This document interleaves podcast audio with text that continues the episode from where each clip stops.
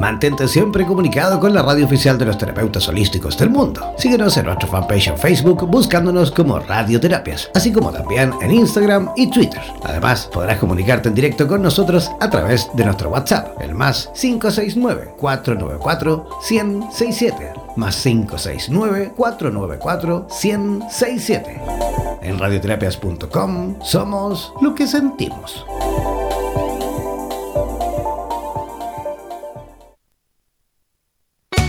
Atención terapeutas alternativos y complementarios de Hispanoamérica.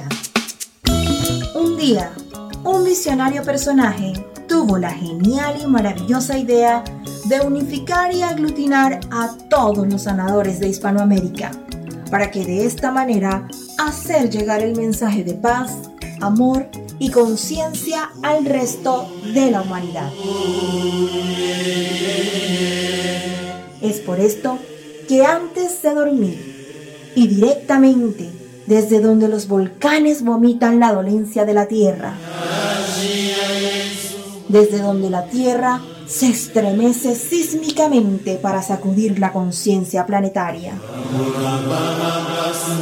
desde donde las reservas mundiales de agua en forma de glaciares se desvanecen furiosamente por la culpa del hombre desechable. Desde aquí, desde esta angosta y delgada faja de tierra llamada Chile, las campanas resuenan, las vibraciones expanden y la luna desde su balcón nos ilumina la mirada para recordarnos que llegó la hora, la hora de conectar nuestras almas desde todos los rincones para unirnos aquí donde el diablo perdió el poncho. Démosle la bienvenida al señor Jan Meyer.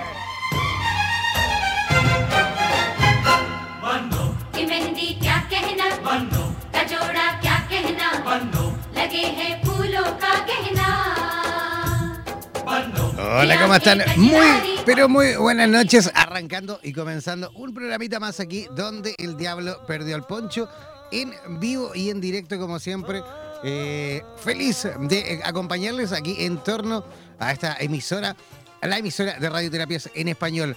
Oye, em, quiero recordar, por supuesto, como siempre, nuestras redes sociales para aquellos que nos escuchan y, también quieren, por supuesto, participar en vivo y en directo del programa de esta noche.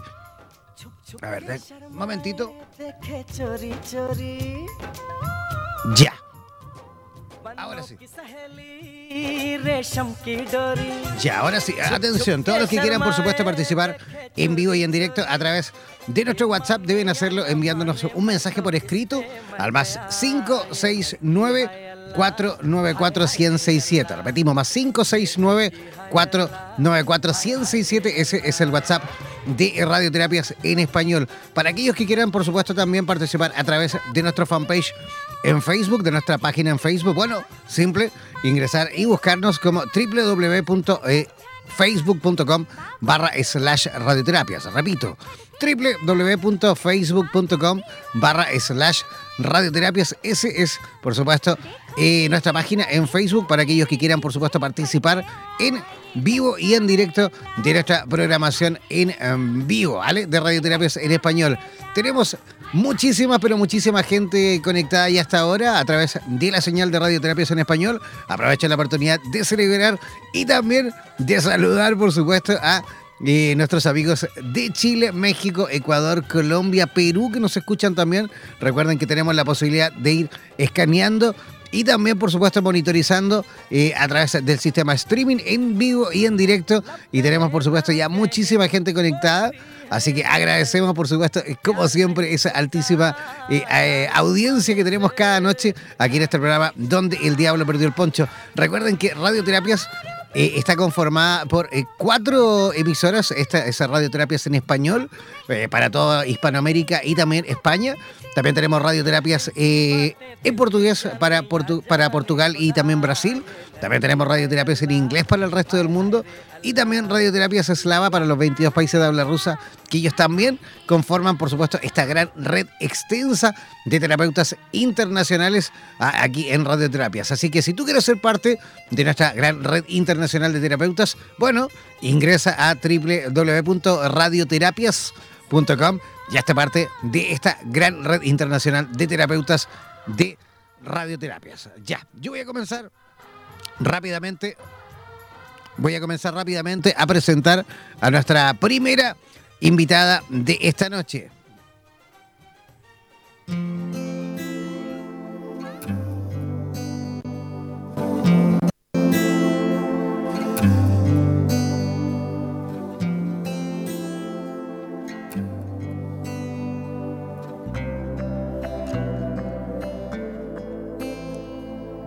Ya, tenemos conexión directa con nuestra primera invitada esta noche, como les comentaba. Ella se encuentra conectadísima ya desde la ciudad de Lima, Perú. Ella es psicóloga con experiencia en el área clínica educativa, con eh, reconocimiento por la Universidad César Vallejo, eh, esto en Perú, como promotora de la salud mental eh, y también viene trabajando, por supuesto, con familias y niños desde hace ya más de tres años, enfocada, por supuesto, también en roles parentales y estilos de crianza. ¿Qué les parece si desde ya comenzamos a recibir y a saludar con la mejor de las energías a Lisette Juárez? ¿Cómo estás, Lisette? Hola, Lisette, ¿nos escuchas? Lisette. sé que estás por ahí, Lisette. De hecho, estás escuchando. Lisette, ¿nos escucha? Hola. Hola, ¿cómo Recién, recién te escucho. Ahora, ahora sí me escuchas, ¿sí? ¿Mejor? Sí, sí, sí, sí, ahora sí. Perfecto. ¿Cómo están las cosas por Lima, Lisette? Eh, todo muy bien, con invierno, un poco de frío, pero todo muy bien. Perfecto. Oye, has puesto un tema eh, súper, eh, súper, súper, súper bonito sobre la mesa de radioterapias en español, que nos propusiste dijiste, oye, ¿qué les parece si conversamos con respecto a temas relacionados también con eh, la infancia, ¿sí o no? Claro que sí, sí, sí, sí, eso te lo propuse. Cuéntanos un poquito cómo, cómo fue que surgió también esta idea de conversar con nosotros eh, con respecto a esto, los estilos de crianza. Bueno, pues yo vengo trabajando con niños y con adolescentes hace cuatro años atrás, bueno, ya de experiencia, trabajando también con familias, enfocándome a lo que son roles parentales, estableciendo normas y límites con diferentes familias, eh, trabajando también en centros de salud, centros educativos. Entonces, ese es un tema bastante interesante que ha habido bastantes bastantes preguntas, bastantes cuestionamientos de diferentes personas. Entonces, este medio y esta radio permite poder, poder difundir la, información que, se requiere y poder yo brindar el conocimiento que tengo y poder, como no, también ayudar a las personas que están escuchándonos, ¿no? Fantástico. que, claro que sí. Claro que sí, esa es la idea fundamental. Oye, Lisette, de hecho, siempre como que recurrimos, por supuesto, a profesionales como tú para ayudarnos, por supuesto, a las personitas que son por ahí papás. Yo todavía no soy papá, no he tenido la suerte de ser padre todavía, pero siempre nos gusta en radioterapias tocar este tipo de, temas eh, porque hay muchos papás y mamás que nos escriben a diario a la radio, ya sea a través de nuestras redes sociales, a través del correo electrónico, a través del WhatsApp, y preguntan siempre consejos para poder, por supuesto, me imagino, avanzar en este difícil eh, proceso de la crianza. ¿Cuáles son, digamos, eh, según tú, los parámetros, digamos, indicados para poder, eh, digamos, avanzar en armonía con nuestro, o mejor dicho, con los niños? Pues tú también tienes mucha razón, ¿no?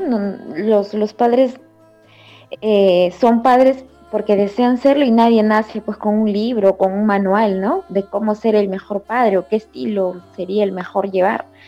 Pero en sí hay cuatro estilos muy grandes, muy importantes, que, que se basa la crianza, pues, ¿no? Y que cada padre lo utiliza de acuerdo a las herramientas que tiene, pues, ¿no? Y que yo en su momento cuando fue niño también, pues tenemos el estilo autoritario, el estilo permisivo, el estilo negligente y el estilo democrático. ¿Te gustaría que comience ya describiendo uno de ellos? Sí, cómo no, adelante. Bien, entonces te comento, pues, los estilos que te, que te menciono son cuatro y comenzamos con el estilo autoritario. El estilo autoritario eh, son, los, son los padres que siempre están muy pendientes pues, de establecer las normas y, las y los límites claros, pero con, con, con, pocos, con poca afectividad. Oye, ahí están llamando, parece, a Lisette. Ah, vamos a ver si podemos restaurar la comunicación, al parecer. Ahora sí, Lisette, se te había cortado la comunicación. Adelante, continúa. Sí, sí. Entonces está la, la frase de los padres que dicen, aquí mando yo, se hace lo que se dice, se hace lo que digo yo y tú obedeces porque soy tu mamá o porque soy tu papá. ¿verdad? Entonces, eso ese es el, estilo autoritario que, que, comúnmente hay. Tenemos también el otro estilo, ¿no? Que es el estilo permisivo. ese, era como el de, el, de la, el de la vieja escuela, ¿no? Claro, claro, claro. Ese es el que comúnmente fuimos, fuimos educados casi la mayoría, ¿no? Casi, casi todos. El que también, eh, también tenemos el estilo permisivo, que es el, el de los padres que, que, siempre dejan que el niño haga, haga lo que desea hacer, ¿no? Déjalo, no le digas nada, está chiquito, no sabe, ¿no? Pobrecito, va a llorar. O déjalo, si lo quiere coger, déjalo que lo coja, ya. Si lo rompe, ya pues no importa, ya se comprará otro que vamos a hacer. ¿Verdad? Ese es el otro estilo también bastante común en padres primerizos en su mayoría. También tenemos el otro estilo que es el negligente. Ese es el estilo em, común también aquí en Perú, no sé si será en Chile también. Es un estilo que los padres trabajan, ¿no? Papá y mamá trabajan, están ausentes en casa, no hay una figura de, autoridad o figura paterna en casa y está pues criado por la nana o criado por el tío, por la abuelita, por la prima, por la sobrina y, y tiene diferentes estilos de crianza por diferentes personas y los padres están ausentes, ¿no? Son padres negligentes probablemente que no están muy pendientes de la crianza del niño. Entonces hace que esta hace que este, este, este futuro adulto crezca pues con bastantes ausencias, ¿no? bastantes vacíos emocionales, bastantes problemas conductuales, porque no aprende a establecer un rol o, no aprende a, adherir normas, límites establecidas de respeto a quién, porque diferentes personas lo crían, entonces no se establece una figura de autoridad estable. Y tenemos el otro estilo, ¿no? Que es el democrático. El estilo democrático es el ideal, ¿no? Es el, es el padre que dice, te educo, te doy, te, sanciono, ¿no? Te doy las, las, normas, los límites, pero también te doy afecto, ¿no? Si te sanciono, te castigo, te digo el por qué, Hiciste mal esto porque tal, tal, tal, ¿no? Tal cosa. O no vamos a hacer esto hoy día porque la palabra clave del estilo democrático es la negociación, ¿verdad? Tú haces esto y haces esto bien y vamos a lograr esto. Haces esto mal y va a haber esto, porque va a suceder lo otro. Entonces conversamos, dialogamos y le preguntamos, ¿no? ¿Qué pasa? ¿Qué necesitas? ¿Qué buscas? ¿Por qué te pones así? ¿Qué deseas? Entonces logramos conversar con el niño y dialogar, ¿no? Y establecemos el respeto, el diálogo, la conciliación, el afecto, que es, que e, es lo que toda persona necesita, ¿no? El, respeto, el, sentirse el niño independiente también, con la facultad de poder también decidir y hacer cosas de acuerdo a, lo establecido en casa, ¿no? Entonces, son diferentes estilos de crianza y cada uno genera diferentes consecuencias a futuro.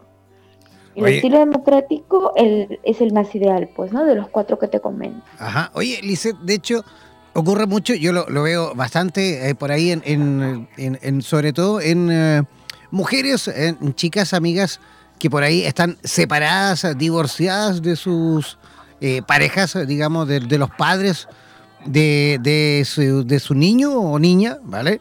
Y se ve mucho esto de que eh, eh, son, por ejemplo, generalmente tienen, hoy en día, sobre todo en estos tiempos, tienen un solo hijo o una sola hija, ¿no? Por temas, digamos, relacionados también por, por, vínculos laborales, por, por, falta de tiempo, por también temas relacionados con la economía.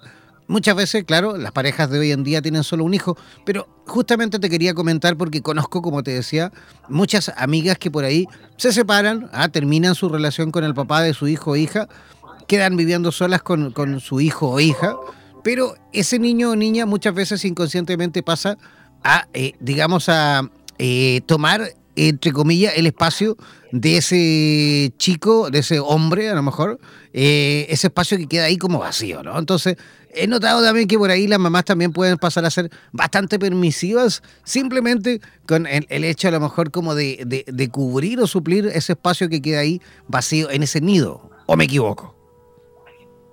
Es verdad, es verdad. Eh, cuando hay separaciones entre los padres, en su mayoría el padre o la madre que se queda a cargo del niño, mm, desea, desea, desea cubrir todas las necesidades que, que, requiere el niño, pero al cubrir esas necesidades no se toma en cuenta la importancia de establecer límites, ¿no? La importancia de establecer reglas o normas claras para el niño. Entonces, eso si, si, si no se presenta, si no hay normas, si no hay límites, si no hay reglas, si solamente al niño le brindo lo que, lo que pide, lo que necesita, mano abierta, el niño abre la boca y dice algo y yo se lo doy, es más, le doy algo más de lo que él me está pidiendo, formamos pues al niño que sea un adulto que no pueda resolver situaciones, que no pueda tomar decisiones fácilmente, o adultos con poca tolerancia, o, dificultades para poder controlar el estrés, manejar situaciones conflictivas, o va a necesitar siempre de alguien que le solucione o que le ayude a hacer algo, porque por sí mismo quizá no va a encontrar en él las propias herramientas emocionales para poder afrontar situaciones.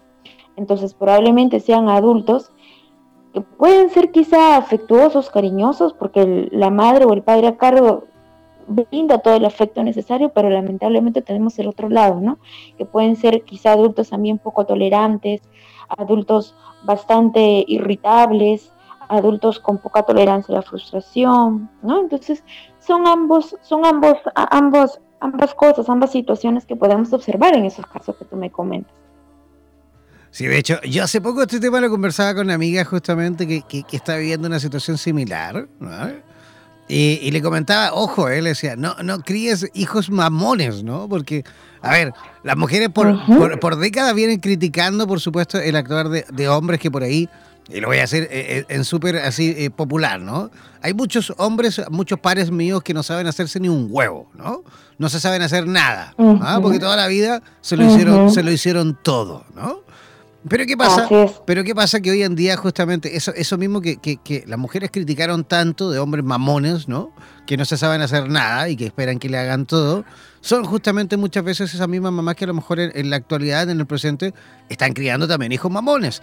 A ver, inconscientemente muchas veces, no es que lo hagan por supuesto con ese fin, pero no se dan cuenta que muchas veces cuando ese niño en etapa adulta, cuando ese niño sea adulto, discúlpame, pero no va a tener a su mamá al lado y lo más probable y lo más probable es que esa, ese, ese niño, uy, se está cortando de nuevo. Vamos a ver si Lisette por ahí logra cortar las llamadas que está recibiendo. A ver, vamos a ver si Lisette por ahí logra comunicarse nuevamente o logra restaurar la comunicación con nosotros, porque al parecer le entran llamadas ¿ah? y está ahí seguramente Ya, se le cortó la comunicación, así que lo vamos, la vamos a llamar rápidamente, a ver si es que por ahí, a lo mejor ella intentando, por supuesto, rechazar la llamada, lo más probable es que haya cortado nuestra comunicación también. Vamos a, ahí a restaurar las comunicaciones. Ya estamos llamando a Lisette desde Lima, Perú. Vamos a ver si logramos finalizar la entrevista con ella, ya que luego vamos a estar conversando también con otra profesional. Lisette, ahora sí, se te había cortado la comunicación. Hola, Lisette. Uf, ¿qué pasa con Lisette? Al parecer vamos a tener que dejar a Lisette ahí a medios. Vamos a intentar por lo menos terminar, finalizar la conversación. A ver si logramos que Lisette logre, por supuesto, también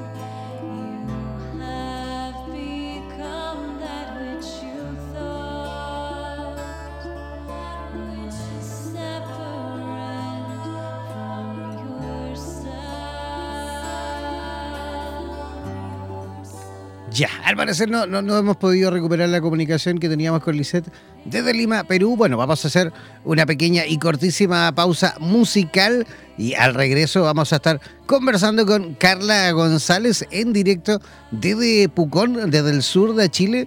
Ah, ella va a estar conversando con nosotros con respecto a un tema eh, que para mí en lo personal es un tema súper importante que tratemos también, ya que por supuesto eh, nadie está lejano, al menos a vivirlo o al menos a, digamos, a tener la posibilidad de por ahí alguien conocer a alguien que esté pasando por esa situación. Vamos a estar conversando sobre el suicidio y la depresión, ¿vale? Así que a la vuelta de esta pequeña pausa musical, eh, no se despeguen de nuestra sintonía, ya regresamos aquí donde el diablo perdió el poncho.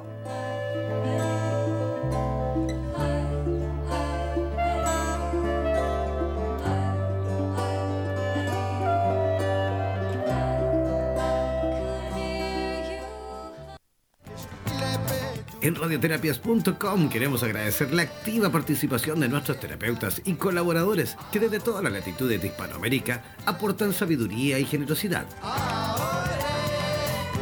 Gracias por ser parte de los más de 18.000 terapeutas holísticos inscritos en nuestra comunidad.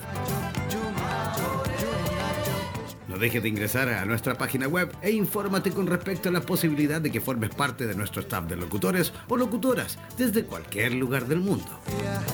Somos la radio oficial de la comunidad de terapeutas hispanoamericanos unidos. Hazte parte de nuestras redes sociales y ayúdanos a construir la red de terapeutas más grande del planeta.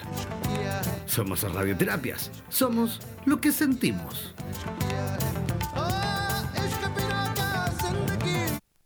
Somos radioterapias. Somos lo que sentimos.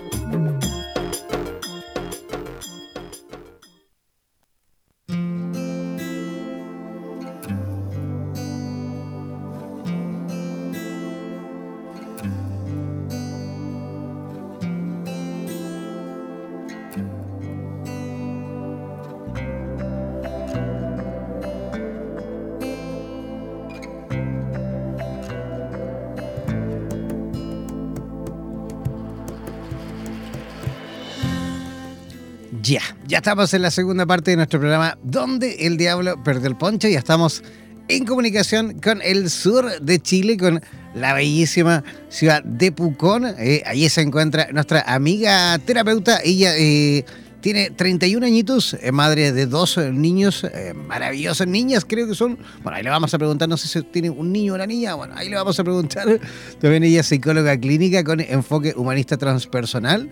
Hace también acompañamiento terapéutico integral con eh, psicoterapia, reiki, flores de baja, eh, e imaginería y oráculo de los ángeles y se especializa también en adolescentes y adultos. Además, ella es de Santiago de Chile, de la capital, pero ya radicada en la ciudad de Pucón hace ya dos añitos. Así que, ¿qué le parece si desde ya comenzamos a saludar y a recibir con la mejor de las energías a Carla González? ¿Cómo estás, Carlita?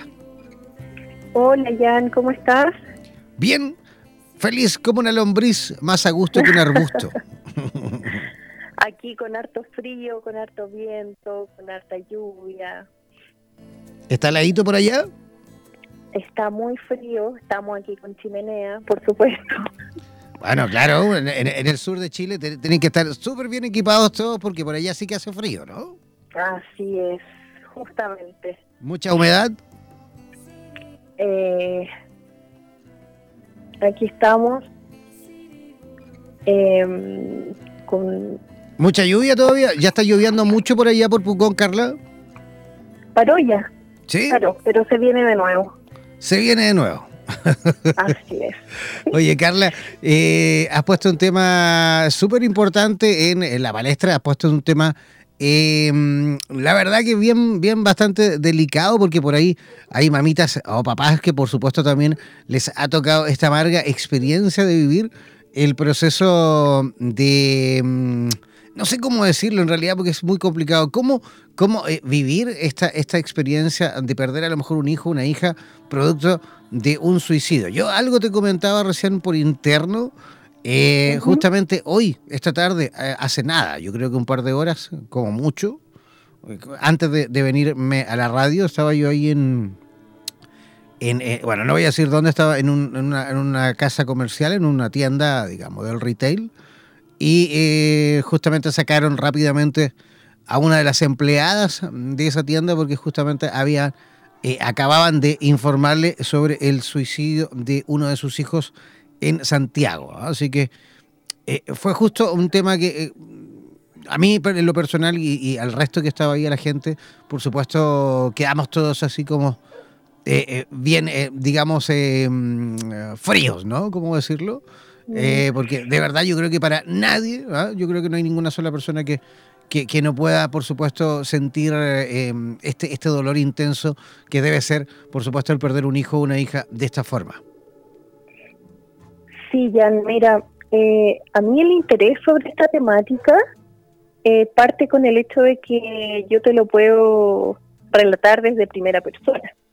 Desde ahí mi interés eh, en esta temática, eh, yo soy sobreviviente de suicidio y, eso marcó mi vida y, gracias a eso soy la profesional que soy y, que hoy en día me estoy dedicando a esto.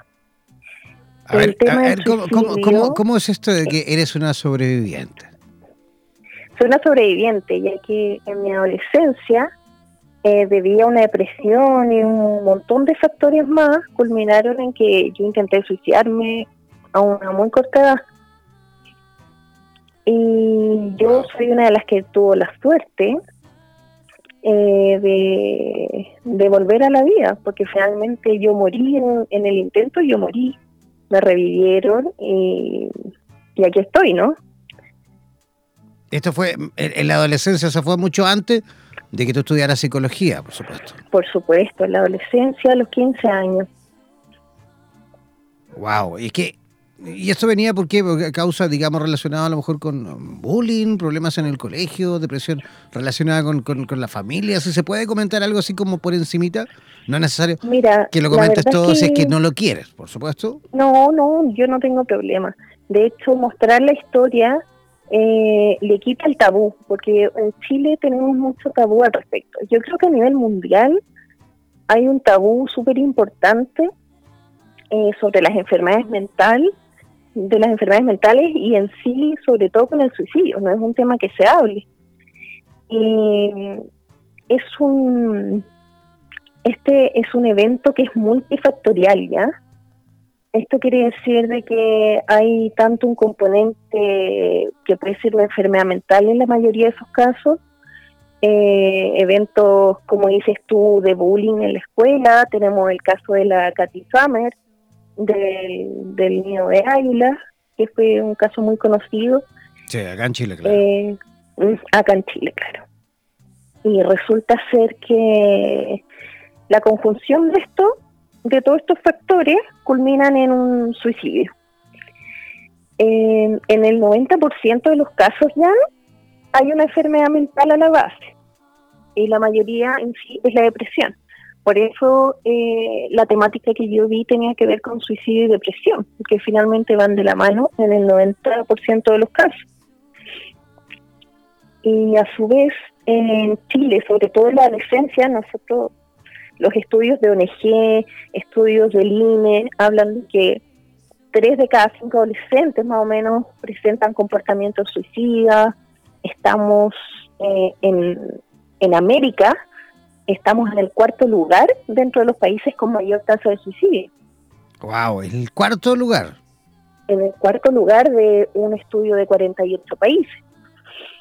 Entonces, es grave, es un tema grave y no se habla de eso. ¿Ya? De ahí mi interés de, llevar a la palestra esta temática, ¿ya? O sea, estamos hablando que el suicidio es hoy día la segunda causa de muerte en Chile. O sea, un niño una, o una niña adolescente se suicida cada dos días. Y, y, a la, y a la medida como vamos subiendo esta tasa, vamos a llegar, eh, los estudios dicen que para el 2020 eh, va a ser un niño diario. ¿Ya? Wow. Increíble. Por lo que y a nivel a nivel universal, por decirlo así, los estudios hablan de que cada cuatro segundos alguien se suicida en el mundo. Por lo tanto, es una temática que sí se debe tomar, que sí se debiera eh, mostrar, y no se hace, no se está haciendo. Y eso es lo que a mí me interesa hacer. Carla, Carla antes de que, continúe, es que igual es, un tema, me imagino, bien complicado, porque, a ver, es verdad que, detrás de un niño, una niña o de un joven, de, incluso también de un adulto, ¿no? Que, que vive un proceso de una depresión tan fuerte como esta, al límite, digamos, de, de intentar, eh, digamos, eh, acabar con su vida, muchas veces justamente y sobre todo en adolescentes, esto es prácticamente invisible a los ojos, digamos, del resto. Hace un par de semanas aquí en el norte de Chile, en Copiapó, justamente una niña que también estaba sufriendo bullying en el colegio, un bullying horroroso porque esta niña era una niña transgénero, ¿vale? Y, a raíz de eso estaba viendo, me imagino, una, una realidad, una situación, mm, me imagino, eh, horrorosa en el colegio. Bueno, esta niña eh, hasta se despidió de su madre, pero, pero, nadie notó nada, ¿no? Ella vino, le dio un abrazo, prácticamente se despidió de todo su, entorno más cercano y luego subió, al, digamos, el, edificio al, piso 11 y se lanzó. ¿Qué pasa en esos casos? ¿Cómo, cómo la, la, mamá, los papás, las personas que son digamos, padres de niños que a lo mejor viven una depresión tan fuerte, ¿cómo pueden a lo mejor pesquisar algún signo, algo que, pueda a lo mejor ayudarnos a, no sé, a evitar una situación como esa? Mira, esto es puro es pura falta de conocimiento y lamentablemente al ser tabú no, ayuda mucho, porque el suicidio no es algo que un día se te metió en la cabeza y tú al otro día te suicidaste, ¿ya? Este es un proceso y es un proceso largo, ¿ya? Entonces, eh, nosotros hablamos en psicología de que hay alrededor de cinco pasos. Los autores eh, coinciden en que hay pasos. Y, es una media de unos cinco pasos, que tiene que ver primero que a la base que es alguna enfermedad mental, ya sea la mayoría en su eh, la mayoría es depresión o trastornos bipolares, esquizofrenia, pero la mayoría, el 90% es depresión.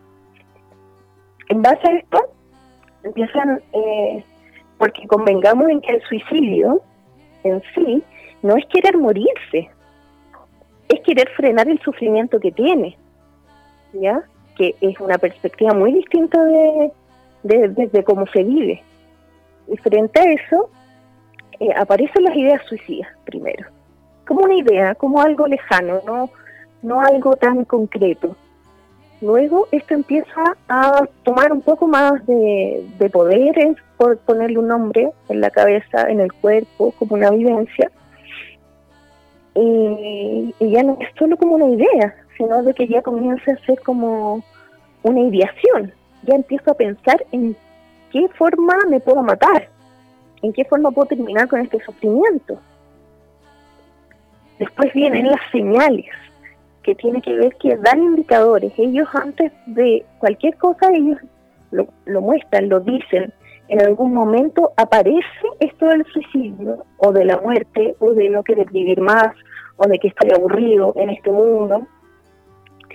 Y finalmente esto culmina concretando el suicidio. O en el intento de suicidio se salva o, o lo concreto de esto. Entonces, en todo este proceso, eh, comprenderás que es un largo proceso, no es de un día para otro. Y justamente el tema de la depresión, que es una de las enfermedades mentales más manoseadas, que está en el sentido de que está muy normalizado el no visibilizar este sufrimiento. y lo vemos en el hecho de, no sé, si tú estás llorando, ¿qué es lo primero que hacemos? Ah, ya, ya no llores, ya va a pasar y no nos damos cuenta que esa persona está necesitando sacar ese sufrimiento. Claro, a lo mejor necesita justamente llorar, ¿no? Ajá, no necesariamente llorar, pero si la persona está llorando es por algo. Algo pasa. Algo pasa, no es algo de que quiere llamar solo la atención. Aquí tendemos a minimizar los síntomas y a normalizar como, ah, ya, ya de nuevo está llamando la atención o ya no es para tanto y no entendemos que detrás de eso sí hay un sufrimiento real, en que no sabemos en qué puede culminar. Entonces finalmente a los papás yo les hago el llamado de que se vinculen con sus hijos, que se vinculen. Yo, yo entiendo de que en el proceso natural de la adolescencia existe esta separación necesaria entre padres e hijos para que eh, puedan eh, descubrir quiénes son, eh, se vuelvan más autónomos, más independientes. Y eso está perfecto. Pero lo que no se puede perder es el vínculo. ¿ya? Entonces los chicos más que necesitar otra cosa necesitan a sus papás sí o sí, o la figura que representa a sus padres quienes lo sostienen y que a pesar de las malas conductas, de los no te quiero o que eres pesada, en mi caso, eh, yo recibo que soy pesada todos los días, pero esa es mi pega, porque soy mamá. Entonces, finalmente, entender de que hay que estar ahí, hay que estar ahí, hay que vincularse, hay que criticarlos menos y estar más disponible emocionalmente para ellos. Absolutamente. Absolutamente. Oye, Carla, ¿y, qué tan cierto hay? Porque por ahí algunos estudios hablan de que eh, la falta muchas veces de vitamina D, ¿no? que es la que se obtiene a través, digamos, de la energía del sol, ¿no? En, localidades como, por ejemplo, no sé, en el, sur extremo de Chile, Punta Arenas, eh, en otros países también como Finlandia, como Suecia, países que, que, tienen, digamos, eh, largas periodos de ausencia de, esta vitamina, de esta, de esta energía, mejor dicho, y por ende baja este índice de vitamina D en el cuerpo, también provoca, por supuesto, situaciones de depresiones que muchas veces en adolescentes concluyen justamente en eh, suicidios. ¿Qué tan de cierto hay en eso? Mira, eh, sí, es cierto de que hay gente que, que a nivel climático tiene una afección en el cuerpo importante y que sí existe eh, con, con, el invierno, con esta falta de sol, esta melancolía, esta ida hacia adentro, esta introspección, que nos vamos encerrando más, que se oscurece antes, que nos guardamos más en la casa. Simbólicamente nos pasa lo mismo con nosotros. Nos empezamos a guardar adentro y salimos menos hacia afuera. Eh, en el caso de la gente que, que vivimos acá en el sur, eh, claro, se da esto de que ya no, no, no estamos tan afuera, no, no compartimos tanto afuera. Entonces, en estos países que me hablas tú, más nórdicos, más, más con ausencia de sol, eh, claramente tienen unas tasas, pero por las nubes de suicidio y todo esto, porque sí, nos afecta efectivamente. Pero si tú ves que las tasas más altas de suicidio tienen que ver, no, no tienen que ver en el invierno, al menos acá en Latinoamérica, sino que tienen que ver en la primavera. Entonces hablamos de que finalmente en el invierno... Son, otro, otro motivo, ¿no? Se puede gestar, se puede gestar esta, esta baja de ánimo. Si alguien está con, se siente un poco depresivo, quizás esto se puede profundizar más. Finalmente esto aflora a full cuando llega la primavera y cuando tenemos que salir hacia afuera de nuevo y nos damos cuenta que no, que estamos deprimidos, que estamos depresivos y no logramos salir. Y ahí es donde se concreta la mayor tasa, la, la mayor cantidad de suicidios, cuando aparece la primavera. Y, así, o sea, podemos ver un millón de factores si tú quieres buscar, eh, como son las estaciones del año, como son, no sé, la luna llena, que en las urgencias se sabe que hay más asesinatos, hay más suicidio, hay más partos, eh, que desencadena un millón de procesos. Entonces, como te digo nuevamente, es multifactorial. Y lo que aquí nos hace falta, aparte de sacar los tabúes, es poder eh, generar mayor eh, visión, más visibilidad sobre las enfermedades mentales que existen, que están en la base, que cada vez hay más, que es la segunda causa de muerte en adolescentes en Chile. Y el gobierno sigue sin pronunciarse. Existen eh, fundaciones, existen ONGs, está la Fundación Antonia, Todo Mejora, Fundación José Ignacio, la Katy Summer, que son ONG que se están preocupando de esta temática por fuera, ya que eh, como una necesidad ah, frente a que el gobierno no se hace cargo.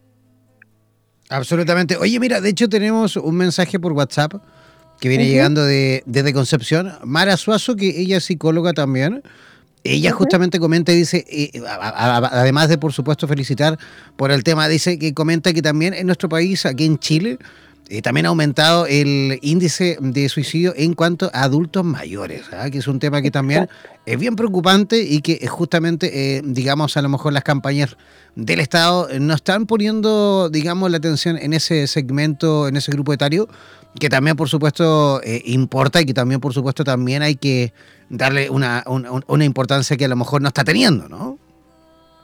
Mira, ya, en ese sentido tiene toda la razón la colega ya que antes nos preocupábamos porque se daba mucho más en adolescentes y hoy, en paralelo, también en personas mayores de 80 años son las que más se quitan la vida en el país.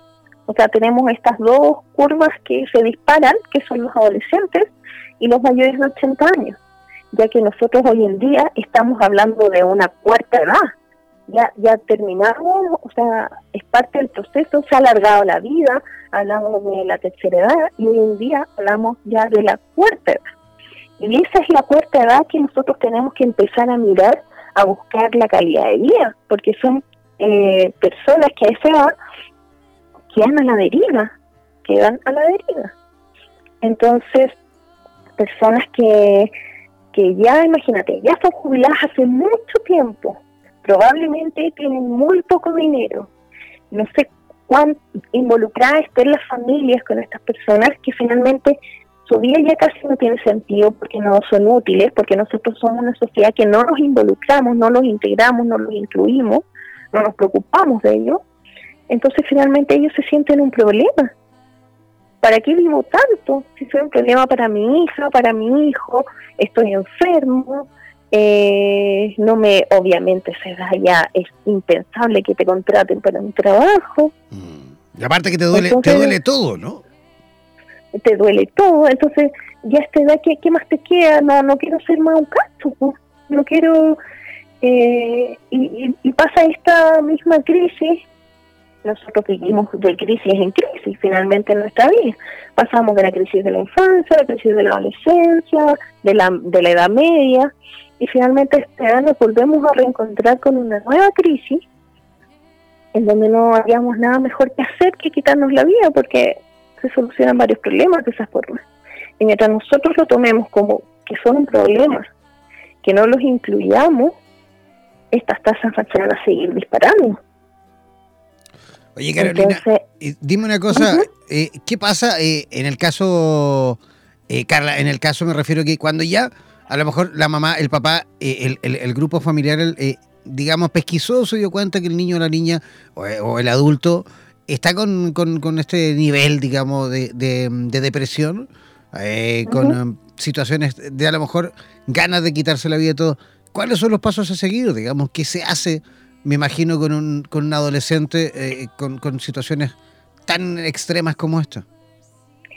Lo primero, lo primero que hay que hacer como papá o mamá es creerle a nuestros hijos cómo se sienten y que es real la intensidad de lo que están sintiendo por ejemplo, yo también eh, trabajo en escuela. Y yo me pasa que en un taller, por ejemplo, que doy de autoestima, hago un análisis y veo que cuatro de seis adolescentes me dicen que han tenido ideas suicidas. Eso ya me da una idea de que el, de que el estado mental en el que están no es el más óptimo. Pero esos mismos niños cuando hablan con sus padres o que quizás en algún momento quisieron decir algo al respecto, no se le da la importancia, no se le da el valor de lo que está pasando. Entonces al final nos encontramos con una realidad en que nosotros o no les creemos, a nosotros nos falta cultura al respecto de saber de que es algo real y, también quitar la cultura de que el psicólogo es para los locos en Santiago, por ejemplo, hoy en día eh, vemos que ir al psicólogo te da un estatus. Hoy día tú hablas de un psicólogo y tú dices, ay, no, ¿sabes qué? Mi psicólogo. Y, prácticamente como parte de su vida y se apropia de él. No, mi psicólogo me dijo esto. No, que mi psicólogo es el mejor. Prácticamente hoy, hoy en día en Santiago es un símbolo de estatus. Ya estamos perdiendo el tabú de que es para los locos. Sin embargo, Santiago no es Chile, y nos vemos enfrentados a la situación en regiones donde todavía lidera esa cultura, en donde si los chicos en este caso derivados por mí, en una escuela, sabe que yo cito mamá, papá, eh, yo pesquisé esto en su hijo, necesito derivarlo al psicólogo, y son ellos mismos los que no lo llevan, los que no se comprometen, los que creen que no es necesario, lo que, ah, ya porque el psicólogo está los locos. Y nos hemos enfrentado a esto más de lo que yo quisiera. Y por eso que también vemos la importancia, por supuesto, de, de, mm, hincar el diente en, esta, en, en, temas como este y de que a lo mejor incluso tener la posibilidad eh, maravillosa de poder ir poco a poco, eh, lo voy a decir de esta forma, reclutando, digamos, adolescentes eh, y por qué no decirlo también personitas de la tercera edad, reclutarlo me refiero para que aprendan también, para que se capaciten y también puedan ser, a lo, a lo mejor al igual que tú, futuros terapeutas que puedan aprender y puedan descubrir otra cara, digamos, de la moneda, que puedan eh, descubrir otro mundo, otra forma de vida. Y yo creo que las terapias justamente alternativas complementarias también pueden ser a lo mejor una gran solución o no. Mira, no sé si son la solución, pero sí son muy buenas compañeras. Eh, yo soy psicóloga clínica, tengo un enfoque bien particular que me permite trabajar de forma integral en todas estas otras áreas, ya sea que yo vea que pueda recitarle flores de Bach o hacerles reiki, independiente de, la terapia complementaria que uno quiera usar, eh, a la base necesita una psicoterapia. Y si es muy grave, va a necesitar ser derivado a un psiquiatra. ¿ya?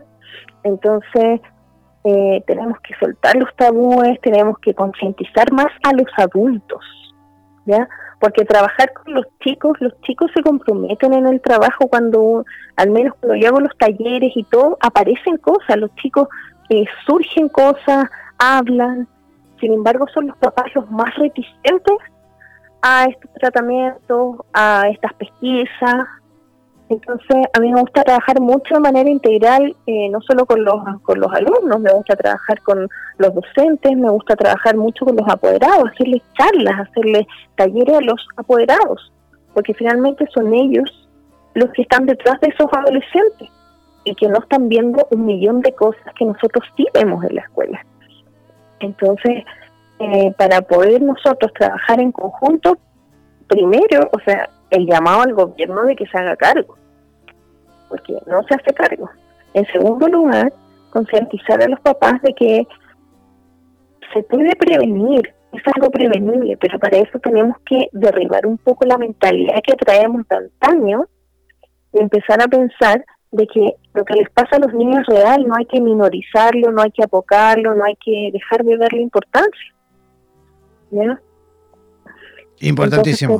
yo de hecho, de hecho por eso te, te, adelantaba algo un poquito de que a lo mejor eh, el, camino, uno, por supuesto, una de las soluciones sería a lo mejor el, capacitar también jóvenes en cuanto a estas materias, porque, mira, yo creo que el 90%, si no más, ¿ah? de los terapeutas eh, vienen o nacen después de una crisis. Esto lo hemos conversado con varios terapeutas máster, incluso con, con, grandes terapeutas que he tenido la suerte de, de, entrevistar y conversar también o compartir un café y justamente hemos coincidido muchas veces en eso, que la mayoría, la gran mayoría de los grandes terapeutas incluso nacen, digamos, después de una gran crisis, ¿no? Entonces, a lo mejor existe como esa instancia, a lo mejor en la cual, por supuesto, tocamos fondo, aprendemos, nos miramos, nos descubrimos, conocemos, digamos, eh, partes que están dentro de uno que muchas veces uno no mira a simple vista, pero tiene que uno a veces tocar fondo para poder sentir, mirar, observar y darse cuenta realmente lo que pasa dentro y quién es realmente cada uno. Así que muchas veces a lo mejor podría ser eh, de una gran ayuda, a lo mejor, eh, o, un primer paso, quizás también podría ser el primer paso a una recuperación y a una mejor vida, ¿no? Mira, eh, eso es un temazo que da para un debate tremendo, porque yo creo que la sociedad de ahora da pie para que nosotros tengamos que aprender a porrazo, tengamos que aprender eh, tocando fondo. Yo toqué fondo, así aprendí, pero no espero de que ojalá todos tengan que tocar fondo para poder transformarse. No, no, no, para nada. La transformación eh, desde el punto de vista, primero respetando eh, la individualidad de cada uno. entendiendo de que la persona que está al lado mío no va a entender lo que yo pasé y puede entender su propia experiencia a base de su propia vivencia. Absolutamente. Pero a medida que nosotros vayamos trabajando eh, la educación emocional en los niños desde chiquititos, de que trabajemos en, su empatía, en que ellos puedan conocer y ponerse en el lugar de un otro, de explorarse a sí mismos desde pequeños, que exista un autoconocimiento. Eso les va a dar mejores herramientas para no tener que tocar fondo y generar una transformación, de generar un crecimiento personal. Pero hoy en día el sistema no permite, no da, no da paso para ese proceso. Así es. Oye, Carla, Carla González, ¿cómo las personas que, que quieran a lo mejor saber un poquito más de ti, de tu trabajo, que a lo mejor por ahí quieran algún consejo, cómo pueden contactarte, cómo pueden localizarte? Mira, yo trabajo en Pucón.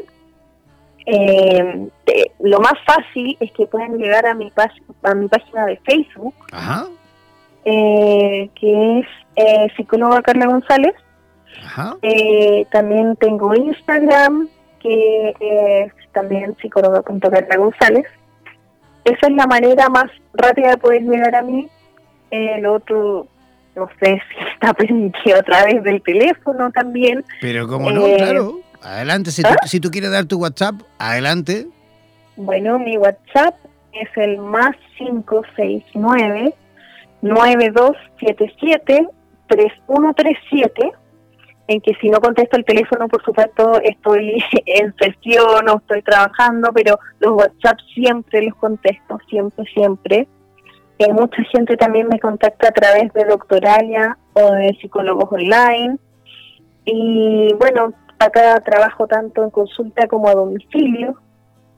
Así que eh, también existe la modalidad online en caso de que no estén por aquí en la zona. Eh, también viajo mucho a Santiago y a veces hago asesorías allá cuando me las piden. Así que hay varias opciones que pueden contactarme. Fantástico. Oye, todos aquellos que quieran, por supuesto, conectar y contactar a Carola, a Carla, perdón, González, en la ciudad de Pucón, deben hacerlo al WhatsApp más 569 927 73137. Voy a repetir, el más 569 927 73137. Ese es el WhatsApp de Carla González en la ciudad de Pucón, en el sur de Chile. Oye, Carla, muchísimas gracias. Eh, por ayudarnos. Gracias a ti. No, gracias, gracias, gracias. Por el espacio, por, por la temática, darle lugar. Y, bueno, que, que, surja, que se hable, que se comente, que, si tienen dudas que te escriban, yo les puedo contestar. Carla, tenemos, tenemos muchísimo, pero muchísimo por hacer. Tenemos muchísimo por hacer. O sea, si hay algo que tenemos claro en todo esto que hemos conversado a lo mejor en estas 30 minutitos que por ahí eh, hemos tenido la suerte de, poder intercambiar opiniones y qué sé yo y comentarios, es justamente yo creo que es que hay mucho por hacer. ¿Ah? Esto es un tema que, que lamentablemente va en, creciendo. Pero, pero justamente eh, eh, nuestra radio, profesionales como tú, y, un montón de personitas que a lo mejor nos escuchan y que por ahí a lo mejor no nos están escuchando, pero también están en sintonía de, de otra forma. Estamos todos, yo creo que remando por el mismo lado, con, con la intención absoluta de poder, eh, digamos, mejorar un poquitito eh, la calidad de vida, no solo de nosotros, sino también de nuestro entorno, de nuestro país, de nuestro continente y, por qué no decirlo también, a nivel global. Así que, sin duda que vamos a seguir conversando tú y yo y también a través de la radio. Sin duda que vamos a, inventar y tratar también de organizar eh, eh, otras actividades, otros programas que relacionados con esto. A mí, en lo personal, de verdad necesito hacer, digamos, más intervenciones en este tema. Creo que es un tema que, por supuesto, hay que seguir tocando. ¿Sí o no? De todas maneras, de todas maneras. O sea, más que enfocarnos en que insistir en que esto es una problemática que fue ya sabido, ya sabemos, eh, buscar la forma de ser el granito de arena que ayuda a concientizar y que ayuda a sacar los tabús y, ayuda a la solución. ¿ya? más que nada es eso, elevar la conciencia en el sentido de, visibilizar, de, de, que podamos entre todos trabajar en pro de que no sigan subiendo las tasas. y no me cabe duda que somos muchos los que estamos trabajando para eso. Así que yo quedo a tu disposición, Jan. Así que muchas gracias por el espacio, gracias a los que escuchan. Así que gracias a ti. por mi parte. Gracias a ti por existir. Un abrazo gigantesco y que tengas una buena noche. Gracias, cariños a todos. Chao, chao. Chao. Ya. Yo comenzando a despedirme, agradeciendo por supuesto como siempre la altísima audiencia esta noche. Gracias a todos los que nos escucharon desde Chile, desde Argentina, desde Uruguay. Tuvimos la suerte también de ver ahí a través del sistema streaming. Amigos y amigas de Colombia, de Ecuador, de Panamá, como siempre nos escuchan, también desde los Estados Unidos, desde la ciudad de Miami, siempre hay gente escuchándonos. Así que agradecemos como siempre esta eh, tremenda audiencia y convocatoria de esta noche. Gracias, nos reencontraremos mañana a la misma hora en un programa más aquí, donde el diablo perdió el poncho. Chao, chao, pescado.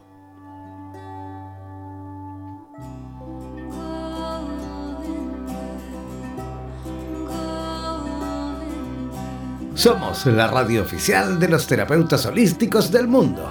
En radioterapias.com somos lo que sentimos.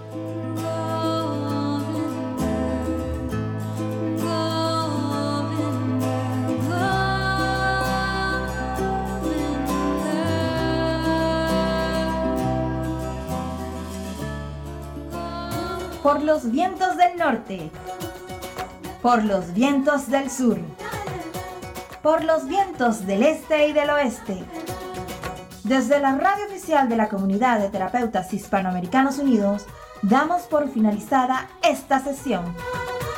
No olvides que en nada nos volveremos a encontrar con nuevas entrevistas e invitados especiales. Hazte parte de nuestras redes sociales y participa de nuestra programación en vivo. Sigue en compañía de radioterapias.com y disfruta de nuestra programación continua. Hasta la próxima.